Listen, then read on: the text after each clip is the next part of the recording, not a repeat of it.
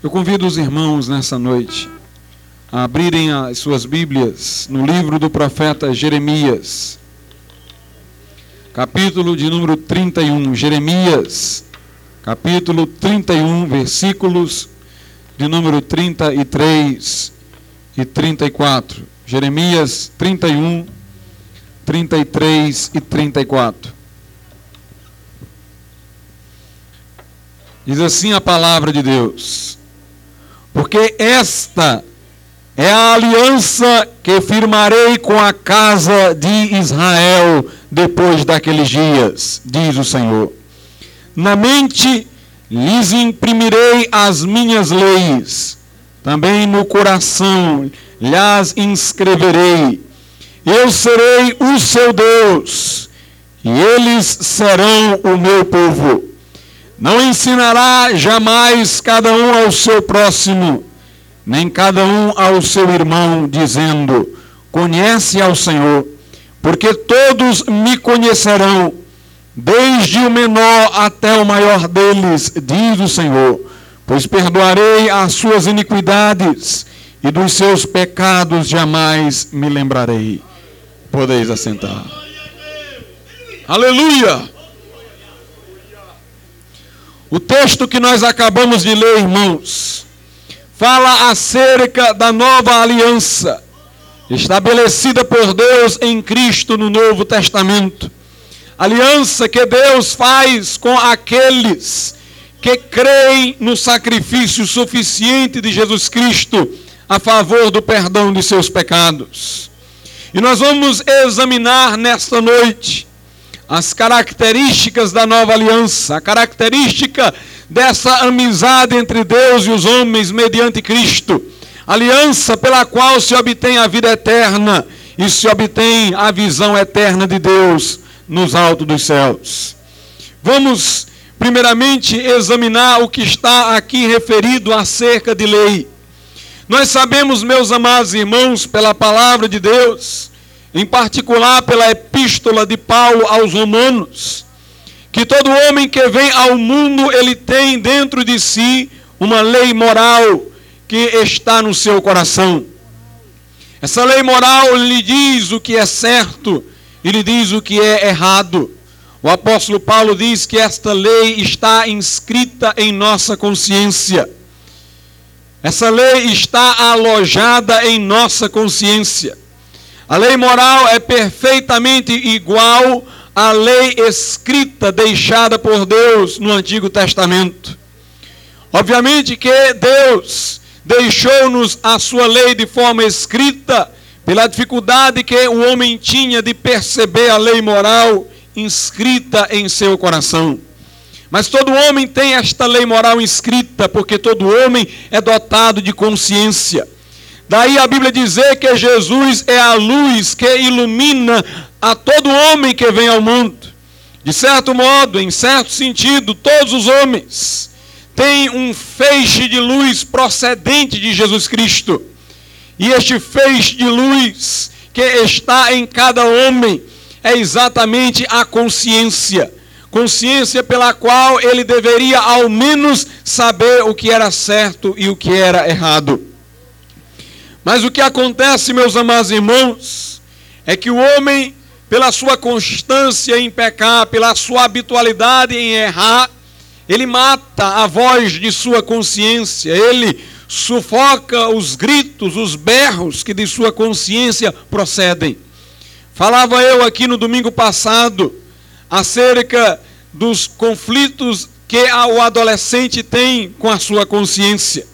Porque eu falava que a criança, em sua mais tenra idade, conforme ensino de Agostinho nas Confissões, já revela-se tendente ao pecado.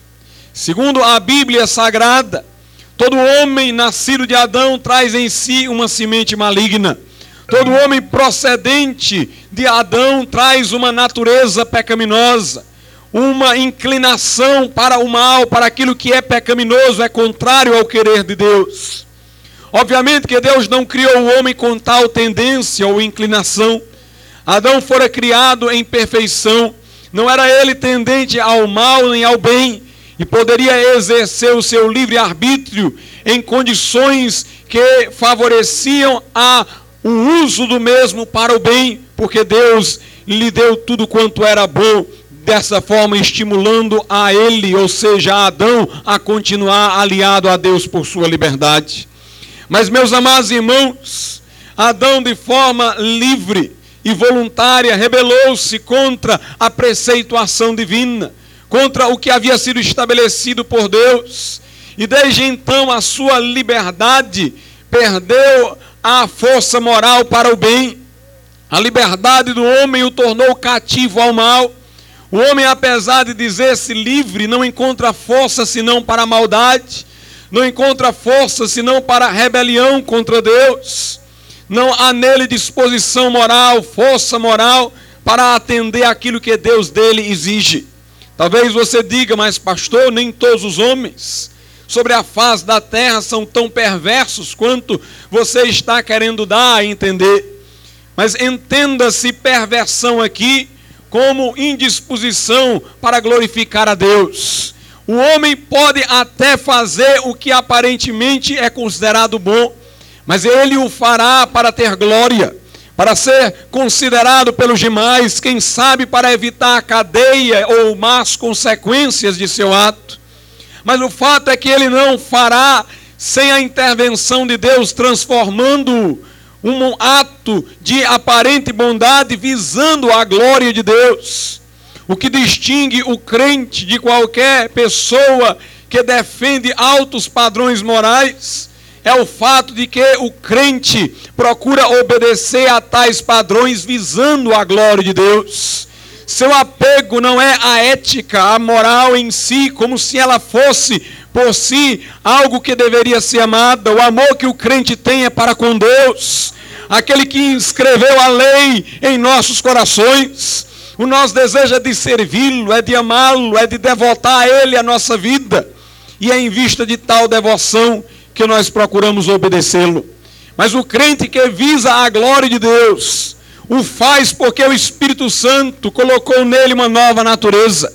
O Espírito Santo deu a ele nova disposição, que naturalmente ele não tinha, porque a minha afirmação até agora tem sido esta: que deixado o homem em seu estado natural, conforme nasceu, tendo origem em Adão, ele é sempre inclinado ao mal, ele é sempre disposto à rebelião contra Deus. Poderá fazer algo socialmente bom, mas no íntimo do seu coração não estará almejando a glória de Deus, mas a sua própria glória.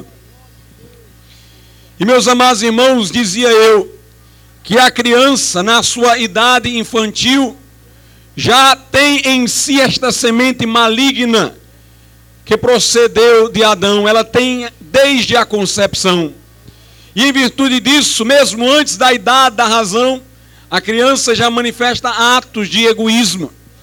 Ela muitas vezes briga pelo brinquedo do outro, não porque seja melhor, mas porque é do outro. Ela mostra irritação e impaciência, porque a semente pecaminosa aflora mesmo que ela desta não tenha consciência. E se Deus salva as crianças em sua idade, em que ela não tem consciência de bem e mal, é exatamente porque ela não tem tal consciência, porque ela já faz o mal, ainda que inconscientemente. E meus amados irmãos, dizia Agostinho isso, que a criança já manifestava a competitividade e o egoísmo. Todavia, logo que ela chega à idade da razão, apesar de praticar o mal, ela não vê o mal com tanta normalidade não vê com tanta normalidade porque sua consciência ainda está sensível. Se por um lado ela herdou a natureza pecaminosa de Adão, por outro lado ela foi iluminada por aquele feixe de luz que ilumina todo homem que vem ao mundo.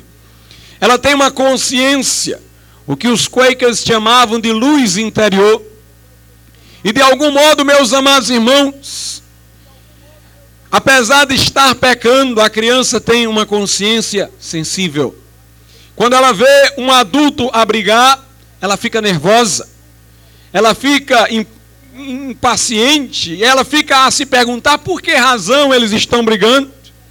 Quando ela começa a saber que existem guerras no mundo e nações matam outras nações, ela fica perguntando o porquê de tal brutalidade, porque sua consciência ainda está acesa.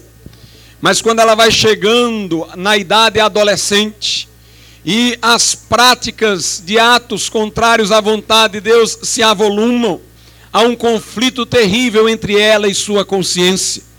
E é esse conflito que gera a chamada crise da adolescência, porque ela passa a querer justificar o mal que está fazendo, para aliviar-se das infligidas da consciência, para livrar-se dos castigos, das chicotadas que lhe dá a consciência. Ela passa a se valer de seu raciocínio para tentar justificar o mal que está fazendo. Ela diz: bem, eu estou pecando assim, mas existem outros que pecam de maneira mais grave. Ou então ela diz: o meu ato aqui parece-se com pecado, mas não é pecado, porque no meu caso é diferente. Existe este excludente, existe esta situação especial. E meus amados irmãos, a criança vai, ou melhor, o adolescente vai tentando racionalizar o seu pecado e amortecer a sua consciência. E de algum modo ele sabe que está se enganando. E por isso entra numa crise, num conflito interior. Passada a época da adolescência, na juventude, na idade adulta, os homens já têm a sua consciência amortecida em muitas áreas. Eles já estão a praticar o mal friamente em diversos setores da vida. A consciência está completamente anestesiada. O gongo já não bate, o despertador interior já não mais toca. E é por isso, meus amados irmãos, que é preciso pregar a palavra de Deus para que o homem tenha novamente sensibilidade para com o pecado.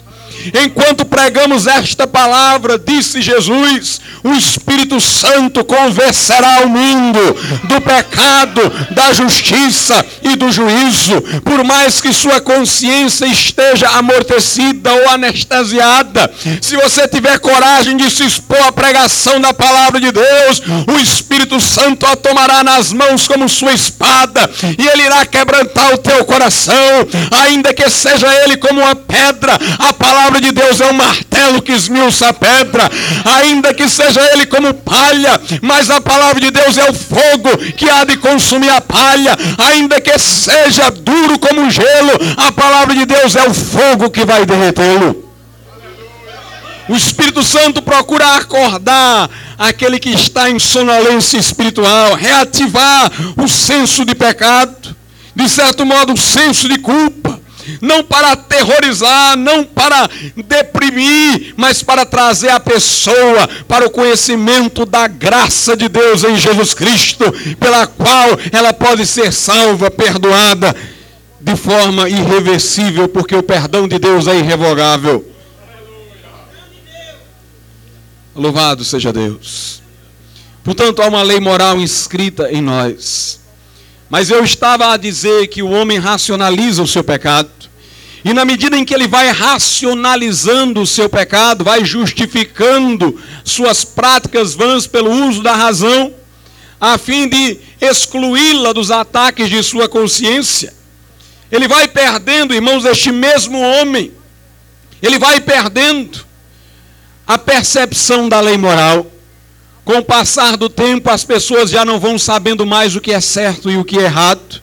Elas vão perdendo o senso do certo e do errado, elas vão desaprendendo o discernimento, porque já amorteceram tanto a sua consciência, já lançaram sobre ela tantas ideologias, que agora há uma verdadeira confusão interior, e a pessoa agora quer saber o que é certo e o que é errado e já não consegue mais, e muitos se tornam relativistas passam a dizer bem o que é bom para um pode ser mal para outro.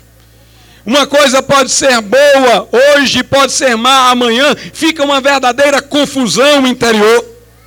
Interessante é observar que o ser humano pesquisa a natureza, buscando nela as leis que a governam. O ser humano, meus amados irmãos, no que diz respeito à ciência natural, está sempre progredindo avolumando o conhecimento, se aperfeiçoando. mas no que diz respeito ao conhecimento da ética e da moral, cada vez mais ele fica sem saber qual é o padrão de julgamento do bom e do mal, do certo e do errado. O homem conhece as estrelas, conhece a lei da gravidade, mas não sabe dizer se sua ação é certa ou errada, boa ou má. Que tristeza, meus amados irmãos. Que tristeza é o estado do ser humano. Ele conhece as leis do mundo que estão fora dele, mas não conhece a lei moral que está dentro dele. Ele conhece o que está mais distante dele e desconhece o que está mais próximo dele. Ele conhece aquilo que de imediato nada tem a ver com sua felicidade e desconhece aquilo que tem a ver com a sua felicidade. Exatamente porque o conhecimento da natureza não envolve questões morais. E por isso o homem não está precisando se enganar. Mas o conhecimento da ética, o conhecimento do que é certo e do que é errado, envolve julgamento do homem. E aí ele procura justificar-se no que faz, confundindo-se interiormente e perdendo completamente o discernimento. Para conhecer os astros e as estrelas, os homens inventaram o telescópio. Jamais poderíamos estudar os astros a longa distância, mas o telescópio os aproxima. E assim o homem pode estudar o que diz respeito a o movimento dos astros e das estrelas. Meus amados irmãos, a lei moral é como um astro luminoso no céu. Deveria estar perto do homem, mas ficou distante pela sua racionalização, pela confusão em que ele enveredou. Mas eu quero dizer uma coisa: Deus é capaz de trazer a lei moral para perto. Deus é capaz de trazê-la para juntinho de nós, a fim de que a enxerguemos claramente. E eu quero dizer uma coisa: o telescópio de Deus é a Sua palavra. O telescópio de Deus é o Espírito Santo. O Espírito Santo, meus amados irmãos, traz a revelação de novo da lei moral perdida. Quando o homem se converte a Deus, dois milagres lhe acontecem. E estão ambos relatados no versículo de número 33 que diz: Na mente lhes imprimirei as minhas leis também no coração lhes inscreverei, eu serei o seu Deus e eles serão o meu povo. Olha o que Deus está aqui a dizer. Ele está dizendo: Eu vou escrever as minhas leis na mente deles e também no coração deles. Notemos, Deus vai colocar a sua lei de forma nítida em nossa mente, de forma nítida em nosso coração. Como eu disse, o homem pecador de tanto racionalizar o seu pecado, perdeu na mente a percepção da lei divina. Mas uma vez convertido, irmãos, a Cristo, esse homem tem a lei de Deus inscrita na mente. Ela lhe é clara, porque foi inscrita em sua mente. O crente em Jesus não é alguém confuso. A Bíblia diz: aquele que crê em, em Jesus nunca será confundido. O crente em Jesus, ele sabe o que é o certo, ele sabe o que é o errado. O apóstolo Paulo, escrevendo aos Coríntios, disse: Meus irmãos, a nossa palavra não é sim e não, porque em nós sempre houve o sim. O apóstolo Paulo não era homem, irmãos de confusão, porque Deus não é Deus de confusão, é Deus de paz. O crente tem as faculdades, diz o autor da carta aos Hebreus, exercitadas para discernir o bem e o mal, o que é bom e o que que não é bom. A lei de Deus está inscrita em nossa mente. O crente não pode fugir dela, não pode enganar-se por muito tempo se o diabo quiser seduzi-lo, porque essa lei está ali firme, está ali forte. Por isso que o crente Jesus nunca se desvia, irmãos, porque a lei está lá. Por mais que ele queira se enganar no momento de fraqueza, mas a lei de Deus vai aparecer lá e ele vai dizer: Eu não posso fugir na verdade, eu vou seguir ao que está sendo dito por Deus.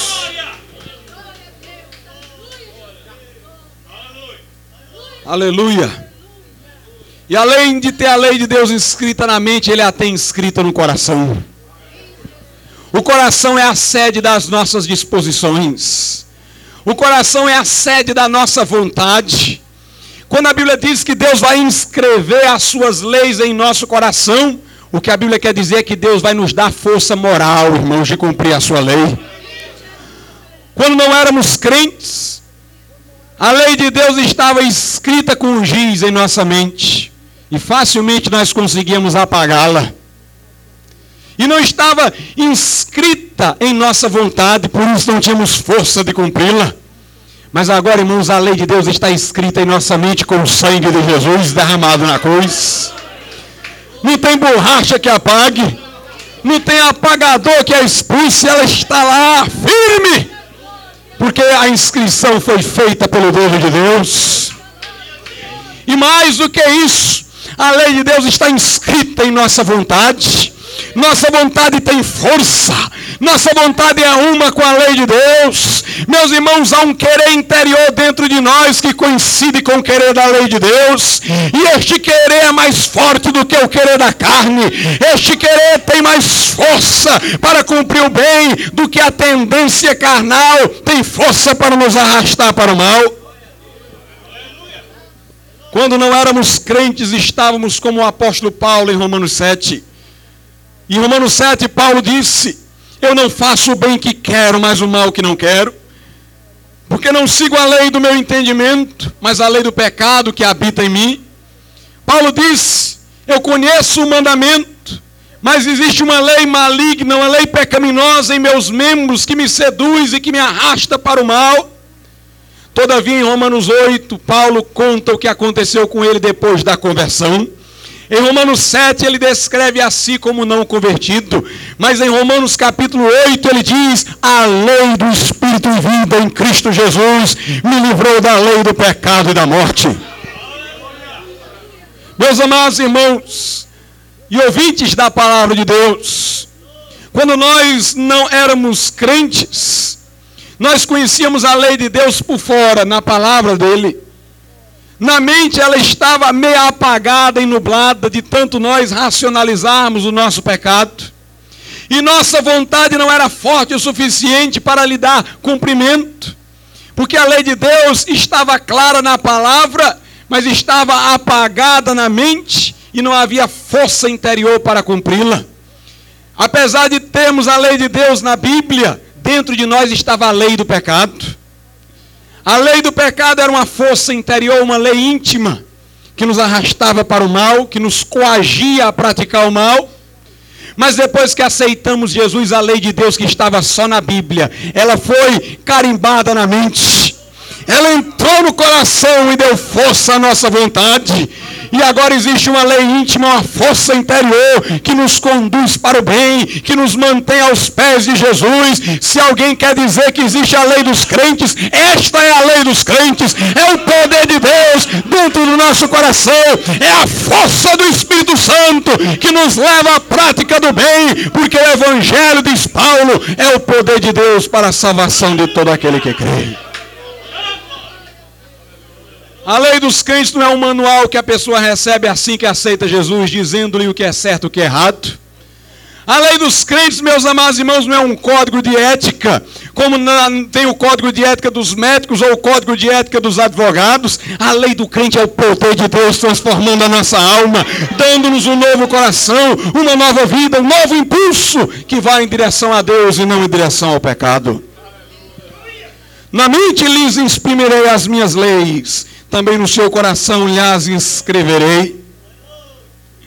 Mas é interessante observar que no final do versículo 34, Deus diz também: Pois perdoarei as suas iniquidades, e dos seus pecados jamais me lembrarei. Meus amados irmãos, Deus só pode inscrever a sua lei em nossa mente e nosso coração, porque Ele perdoou primeiro os nossos pecados. A Bíblia diz que éramos antes do perdão divino, mortos para Deus. Deus não poderia intervir em nossas vidas, porque nós éramos manchados e o seu Espírito Santo não poderia se corromper com a nossa mancha. Estávamos numa situação em que Deus não nos podia ajudar. Mas a Bíblia Sagrada diz que Deus, vendo isso, amou o mundo de tal maneira que deu o seu Filho unigênito, para que todo aquele que nele crê não pereça, mas tenha a vida eterna. O Filho de Deus desceu das alturas, esvaziou-se de sua glória celestial e se encarnou e se fez homem e veio ao mundo. Jesus Cristo tornou-se homem, à semelhança de cada um de nós, apenas não se assemelhou conosco em pecar. E esse Jesus Santo, esse Jesus justo, tomou sobre si a iniquidade de todos nós nossa culpa a ele foi imputada, nossa mancha foi atribuída na sua conta, e ele subiu ao Gólgota, dirigiu-se à cruz para enfrentar o juízo de Deus que era contra nós. Ali, meus amados irmãos, aconteceu uma coisa, uma coisa tremenda. O pai teve que abandonar Jesus. O pai não pôde salvar Jesus, porque Jesus foi considerado como nós estávamos, ou seja, como morto para Deus, com os nossos pecados sobre ele. A situação que antes era nossa naquele instante passou a ser dele. Deus não poderia intervir, porque as nossas manchas estavam imputadas sobre ele. Por isso que ele disse: Deus meu, Deus meu, por que me desamparaste? E Jesus ali estava com o peso de nossas iniquidades sobre ele, com o peso de nossa culpa sobre suas costas, enfrentando o juízo de Deus. O pai dele afastou-se, os anjos se retiraram, os demônios o afligiam, os homens lhe zombavam, a cruz lhe dava dores cruciantes, mas ele verteu ali todo o seu sangue a nosso favor e deu um brado de vitória. Ele disse: Pai, está consumado, nas tuas mãos entrego o meu espírito. Jesus não apenas levou os nossos pecados para a cruz, Jesus nos levou para a cruz. O que eu quero dizer é o seguinte: quando ele morreu, os nossos pecados morreram, se é que nele cremos. E quando ele morreu, também nós morremos no sentido de que Deus já não pode mais nos condenar, porque já fomos condenados e destruídos para os olhos de Deus na cruz de Cristo. Mas eu quero dizer, se fosse só até aí, irmãos, estaríamos absolvidos do inferno, da condenação e do castigo. Porque para Deus já teríamos sido castigados, julgados e destruídos. Mas Deus já não poderia nos amar, porque não poderia amar aquele a quem considera destruído. Poderia deixar de destruir quem já considera destruído. Mas não poderia amar aquele que considerava como tendo sido já julgado, destruído. Mas Jesus ressuscitou ao terceiro dia para que as coisas não ficassem assim. Aleluia! Se nós fomos considerados mortos na cruz de Cristo, somos considerados vivos na sua ressurreição. Quando Deus olha para nós, vê Jesus em nós, e o amor que Ele tem por nós é o amor que tem por Cristo. Deus nos considera vivos em Cristo Jesus. Meus amados irmãos, nós somos para com Deus a semelhança do Filho unigênito. Deus nos ama em Cristo, nos ama por Cristo. O amor que Ele tem por nós é amor eterno, é amor infindável, é amor infinito, é amor inquebrantável, é amor incorruptível. Exatamente por isso é que Deus tinha que primeiro nos perdoar, para depois nos transformar. Primeiro os nossos pecados tinham que sair da frente, a mancha tinha que ser lavada, para que o Espírito Santo pudesse então entrar em um coração lavado pelo sangue de Jesus. Para que o Espírito Santo agora pudesse entrar numa mente lavada pelo sangue de Jesus, para agora inscrever a lei de Deus. Meus amados irmãos, na cruz, morreu o velho homem, na ressurreição nasceu um novo homem. E assim como Jesus tinha a lei de Deus na mente e no coração, nós em Jesus temos a lei de Deus inscrita na mente e no coração. Perdoarei as suas iniquidades e dos seus pecados jamais me lembrarei. Deus é bom, perdoa e esquece, irmãos. Deus não apenas perdoa, Deus esqueceu não vai ser trazido mais à tona nenhum dos pecados que já foram sepultados na cruz do Calvário. Note que neste pacto nós já temos várias obras de Deus a favor de nós e em nós. A favor de nós, nós temos o perdão, Deus nos perdoa. Deus esquece os nossos pecados. E em nós nós temos duas obras. Deus escreve a sua lei em nossa mente e Deus escreve a sua lei em nosso coração. Alguém diz, pastor, e como é que este milagre se dará com a minha vida? Como é que vai acontecer isso em mim? Como é que Deus me perdoará, esquecerá as minhas iniquidades?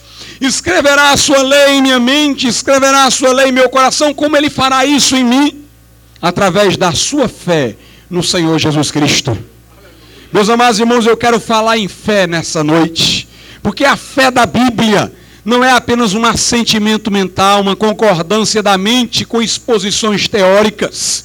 A fé de que trata a Bíblia é uma fé pessoal, é você confiar numa pessoa e não numa doutrina, é você confiar em Jesus, é você confiar que Ele está vivo e pode agora perdoar os teus pecados e sendo invocado virá para te dar um novo coração. A fé da Bíblia, irmãos, a fé de que fala a Bíblia, não é a fé da mente, é a fé do coração, é uma fé que faz nos voltar inteiramente para Jesus, descansando no sacrifício que Ele realizou e apoiando apoiando-se nele que está ressurreto para vir mudar a nossa vida e perdoar os nossos pecados. Em Hebreus, no capítulo 11, a Bíblia diz que a fé é a certeza daquilo que não se vê. John Nelson Derby, o grande anabatista que ligou-se aos irmãos de Plymouth, traduzia esta passagem do seguinte modo, e ele era considerado um dos mais eruditos conhecedores do grego.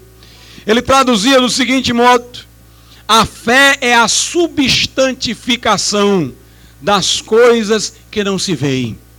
O que ele queria dizer, irmãos, é que a fé faz aquilo que não se vê ter substância.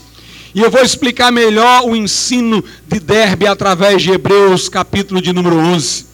Prestemos atenção a uma coisa. Quem dá substância àquilo que nós temos diante de nós são os nossos sentidos.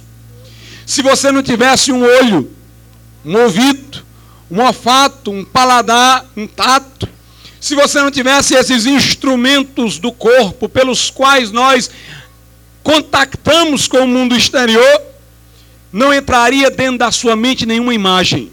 Nós não saberíamos o que era uma mesa ou cadeira se não pudéssemos vê-la, tocá-la. Nós não saberíamos o que era uma comida se não pudéssemos cheirá-la ou sentir o seu gosto. Portanto, os cinco sentidos que temos no corpo são os instrumentos pelos quais aquilo que está no mundo exterior, dentro de nós, é admitido como tendo substância. Portanto, meus amados irmãos, nós damos substância a uma, mente, a, a uma cadeira na mente, quando olhamos para ela. Nós damos substância às coisas quando pegamos nela, aí dentro de nós reconhecemos que elas existem. Pois bem, existe dentro do nosso espírito um sentido que apreende as coisas do mundo de Deus. A Bíblia diz que Deus enviou Jesus e ele venceu os nossos pecados. Como é que eu vou dar substância a isso? Como é que eu vou trazer isso para dentro de mim? Assim como o olho traz a imagem da cadeira para dentro da mente, como é que eu vou trazer esse perdão de pecados que Deus ganhou pela morte de seu filho para dentro de mim? Pela fé, irmãos. Pela fé. A fé dá substância à promessa de Deus. A fé concretiza a promessa de Deus. A fé torna real a promessa de Deus para cada um de nós. Para mim, as cadeiras que aqui estão são reais, porque minha mente traz a imagem delas dentro dela e traz porque eu tenho um olho para vê-las, e assim eu posso trazer o mundo exterior para o mundo interior. Eu posso trazer a realidade objetiva para o meu mundo subjetivo. Pois bem, irmãos, sem fé, a promessa de Deus está lá, Jesus morreu no Calvário, mas isso nada significa para a pessoa. Alguns estão dizendo: se Jesus morreu por todos, todos estão salvos. Não é verdade? É como o caso da cadeira. Se essa cadeira estivesse aqui, mas eu não tivesse os cinco sentidos, para mim ela não existia. Eu não poderia tocá-la, não poderia contactar-me com ela. Era como se ela não existisse, se eu não tivesse os cinco sentidos. O que faz ela para mim existir são os sentidos pelo qual eu posso captar a sua existência. Pois bem, meus amados irmãos, quando não há fé no coração, as promessas de Deus são consideradas como nada pelo homem. Quando não há fé no coração, a obra de Jesus está lá, mas não é interiorizada, não entra na vida do homem. Há muitas pessoas pelas quais Jesus morreu e essas pessoas vão para o inferno. Há muitas pessoas pelas quais Jesus deu o seu sangue e elas estão sem perdão. Mas o perdão está lá, a salvação está lá, o sacrifício está feito, a promessa de nos salvar está aqui na palavra. Agora o que é preciso é fé. Através da fé, irmãos, Jesus é real para as nossas vidas. Através da fé, as promessas de Deus se concretizam. Através da fé, nós temos o perdão perfeito. Através da fé, nós temos vida eterna enchendo o nosso coração. Jesus disse: Quem crê em mim, como diz a Escritura, do seu interior fluirão rios de água viva. Jesus disse: Quem crê em mim jamais terá fome, quem crê em mim nunca terá sede. Somente para o que tem fé, aquilo que Jesus Cristo fez se torna real. Se torna real. A fé, irmãos, interioriza dentro de nós tudo o que Jesus fez. A fé traz Jesus para dentro de nós. A Bíblia diz que Cristo habite em vosso coração pela fé. Pela fé, Jesus habita dentro de nós. Às vezes nós falamos que Jesus morreu por nós no Calvário, e para muita gente isso nada representa, é apenas um fato, para outros é apenas um mito, não causa alegria, a ciência destes fatos àquelas pessoas. Mas um crente, quando ouve isso, pula. Um crente, quando ouve isso, jubila. Porque, irmãos, a fé tornou tudo isso real para ele. Por isso que a Bíblia compara a fé com ver. Olhai para mim, diz o Senhor, e sereis salvos. A Bíblia diz: olhando firmemente para o Autor e Consumador da nossa fé. Enquanto contemplamos a glória do Senhor, somos transformados de glória em glória. Portanto, a fé é como a visão, a fé é o sentido do Espírito, a fé é que dá substância às promessas de Deus para nós. Mas eu quero dizer uma coisa, irmãos: a salvação não é apenas o perdão de Deus. A salvação não é apenas o esquecimento de nossos pecados por parte de Deus. A salvação não é apenas a nossa reabilitação moral pela inscrição da lei eterna em nossa mente e em nosso coração. A salvação, acima de tudo, é um relacionamento pessoal com Jesus. E Deus é insistente nisso. Deus quer dar-nos a entender isso, irmãos, que Ele não quer apenas nos reabilitar moralmente, Ele não quer apenas que nós nos livremos do pecado, Ele não quer apenas que nós sejamos perdoados. Deus quer estar presente em cada segundo de nossa existência. Deus quer ser o amigo mais chegado que o irmão. Deus quer, irmãos, se alegrar conosco, chorar conosco. Deus quer ir conosco na jornada. jornada. Ele quer se tornar para nós mais do que qualquer amigo terreno é. Por isso que depois que Jeremias diz que Deus vai inscrever a lei dele em nossa mente e em nosso coração, diz ele o seguinte: E eu serei o seu Deus, e ele será o meu povo. Que coisa maravilhosa! Deus disse: Ó, oh, vocês estão com minha lei apagada na mente de vocês, eu vou escrever de novo e agora para nunca mais ser apagada. A vontade de vocês está fraca para obedecer. Então eu vou escrever minha lei na vontade de vocês, eu vou dar força moral a ela. Mas espere um pouco, é o que Deus está dizendo. Depois disso eu não vou me embora, não. Depois disso eu não vou deixar tudo lá e vou para casa, não. Eu serei o seu Deus e vocês serão o meu povo.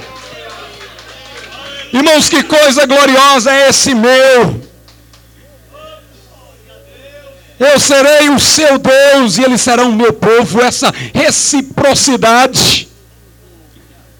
Eu serei o seu Deus e eles serão o meu povo. No final do versículo no começo do versículo 34, a Bíblia diz: Não ensinará jamais cada um ao seu próximo, nem cada um ao seu irmão, dizendo: Conhece ao Senhor, porque todos me conhecerão, desde o menor até o maior deles. Aqui Deus está dizendo que na comunidade dos crentes ninguém vai ficar dizendo conhece o Senhor. Ninguém vai chegar para o seu irmão em Cristo e dizer conhece ao Senhor, porque Deus diz dentro dessa comunidade, na qual escreverei as minhas leis, dentro dessa comunidade, a quem eu vou perdoar os pecados, dentro dela, dentro dela, ninguém vai precisar dizer ao outro conhece ao Senhor, todos me conhecerão, desde o maior até o menor, desde o pobre até o rico, todos me conhecerão, diz o Senhor. Louvado seja Deus por isso. A Bíblia diz em 2 Coríntios 5,16 o seguinte: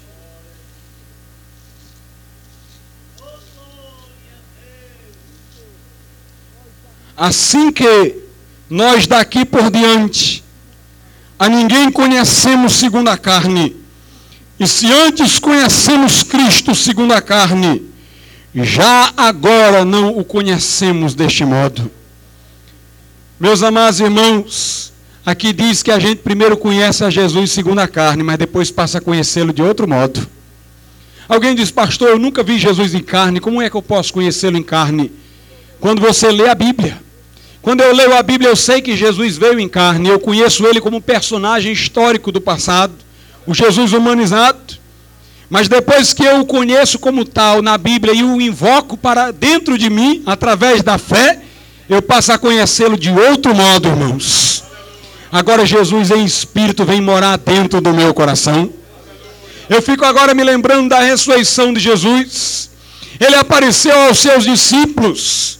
E os discípulos tocaram nele, viram a marca dos cravos, e então ele assoprou sobre os discípulos e disse: Recebei o Espírito Santo. Naquela hora, o Espírito Santo levava Jesus para dentro dos discípulos.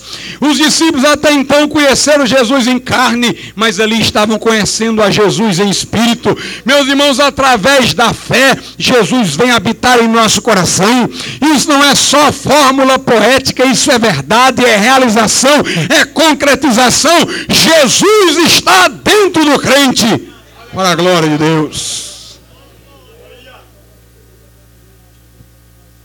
Por isso, meus amados irmãos, é que nós não precisamos de imagens de escultura. Nós não precisamos representar Jesus do lado de fora, porque Ele está do lado de dentro. Os que estão promovendo viagens para Israel estão dizendo: venham para Israel para aumentar a fé de vocês. Venham conhecer os lugares onde Jesus andou. Meus amados irmãos, eu não quero ir lá para aumentar a minha fé. Posso até ir por outra razão, mas para aumentar a minha fé não. Porque eu não preciso ir lá me lembrar do Jesus em carne, se eu tenho Jesus em espírito realmente presente dentro de mim. Aleluia!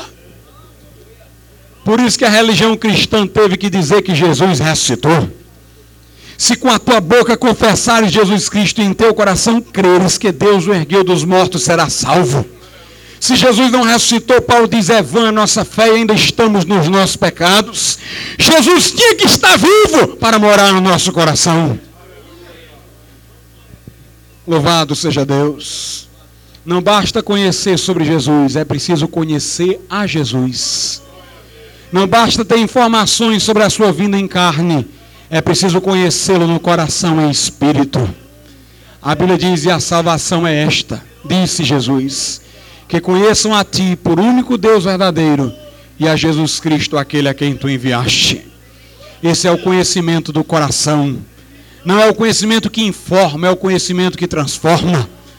Não é o conhecimento da cabeça, é o conhecimento do íntimo. Não é o conhecimento de Jesus em carne, é o conhecimento de Jesus em espírito. Ouçam bem, irmãos. Eu não ficaria mais crente se Jesus em carne aparecesse hoje aqui. Eu vou lhe dizer por quê. Porque ele em carne estaria fora de mim. Eu conheço ele de forma mais íntima, eu conheço em espírito e ele está assim dentro de mim. Aleluia! Tem gente que diz por que, que Deus não aparece sob forma de nuvem ou de fogo como no Antigo Testamento? Porque ele tem um modo muito mais íntimo de aparecer. Jesus do lado de fora está comigo, do lado de dentro está em mim. Jesus do lado de fora faz com que eu e ele sejamos dois. Jesus do lado de dentro faz com que eu e ele sejamos um. Vamos ficar de pé.